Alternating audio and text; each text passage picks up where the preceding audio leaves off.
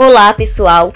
Nós somos alunos do sexto ano B e iremos apresentar um breve relato sobre a história do Covid no Brasil e no mundo. Destaco que na produção deste podcast estão participando Rafael, este que vos fala, e Clara. Os coronavírus são uma grande família de vírus comuns em muitas espécies diferentes de animais. Raramente, os coronavírus que infectam animais podem infectar pessoas. No entanto, recentemente, em dezembro de 2019, houve a transmissão de um novo coronavírus, o qual foi identificado em Wuhan, na China, e causou a Covid-19, sendo em seguida disseminada e transmitida pessoa a pessoa. E muito rapidamente espalhou-se pelo planeta, levando a Organização Mundial da Saúde a classificar a doença como uma pandemia. O primeiro alerta do governo chinês sobre o surgimento de um novo coronavírus foi dado em 31 de dezembro de 2019. Na ocasião, a Organização Mundial da Saúde, OMS, recebeu um comunicado sobre uma série de casos de pneumonia de origem desconhecida em Wuhan, cidade chinesa. Desde então, esse novo coronavírus, que recebeu o nome técnico Covid-19, matou milhares de pessoas na China e se espalhou por cinco continentes. As questões levantadas inicialmente incluíam se o vírus estava circulando há mais tempo do que se pensava anteriormente. Se Wuhan foi realmente o centro do surto ou simplesmente o local que foi identificado pela primeira vez. Autoridades chinesas afirmavam que havia um caso de transmissão do vírus de uma pessoa para outra. Estimava-se que o surto fosse limitado, mas novos casos foram sendo registrados, vindo a se espalhar mundialmente.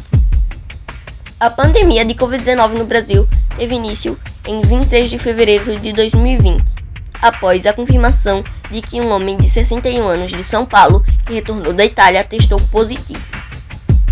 A transmissão comunitária foi confirmada para todo o território e desde então novos casos foram sendo confirmados chegando atualmente ao total de 5.614.258 casos, sendo a maior parte deles no estado de São Paulo. Com o aumento do número de casos e mortes em território nacional, alguns estados e cidades decretaram lockdown com o objetivo de impedir o avanço do coronavírus. Esta e outras medidas foram sendo estão sendo flexibilizadas gradativamente no Brasil.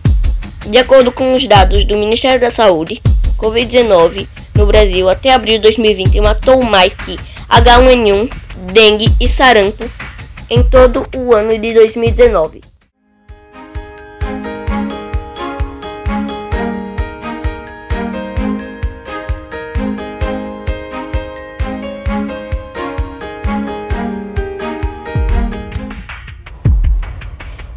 Sergipe, a confirmação do primeiro caso ocorreu em 14 de março de 2020. Trata-se de uma mulher de 36 anos que tinha histórico de viagem à Espanha. Neste mesmo período, a Secretaria do Estado da Saúde investigava outros 11 casos suspeitos. Por meio desses acontecimentos, o governador do estado, Belivaldo Chagas, marcou uma reunião de enfrentamento com os gestores da Secretaria do Estado da Saúde, na perspectiva de anunciar medidas de enfrentamento ao novo coronavírus. Com isto, campanhas de conscientização, formas de contágios e sintomas foram intensificados. A primeira morte por Covid-19 registrada em Sergipe ocorreu em 2 de abril de 2020, onde infelizmente uma mulher de 61 anos, que era diabética e hipertensa, veio a óbito. A Secretaria do Estado da Saúde divulga diariamente o boletim epidemiológico do coronavírus, onde anuncia o número de testes realizados, casos confirmados, casos negativos, quantitativo de curados, números de óbitos, quantas pessoas se encontram em isolamento domiciliar, internados em redes públicas e privadas e o índice do isolamento social no estado.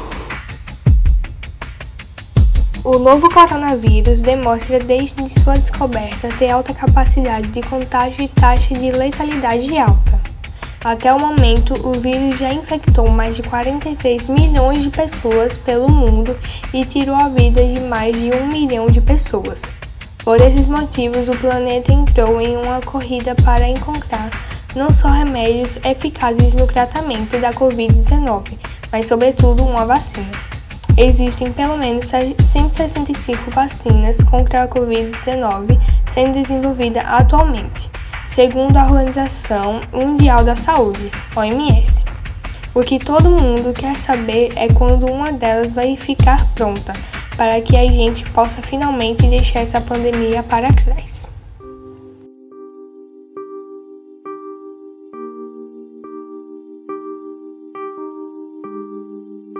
Infelizmente, enquanto aguardamos o surgimento de uma vacina, acompanhamos as incalculáveis perdas, somadas às inversíveis ausências das inúmeras vidas perdidas, como a da dona Diná Barbosa Morim, 48 anos. Diná era uma festa, seu humor era contagiante.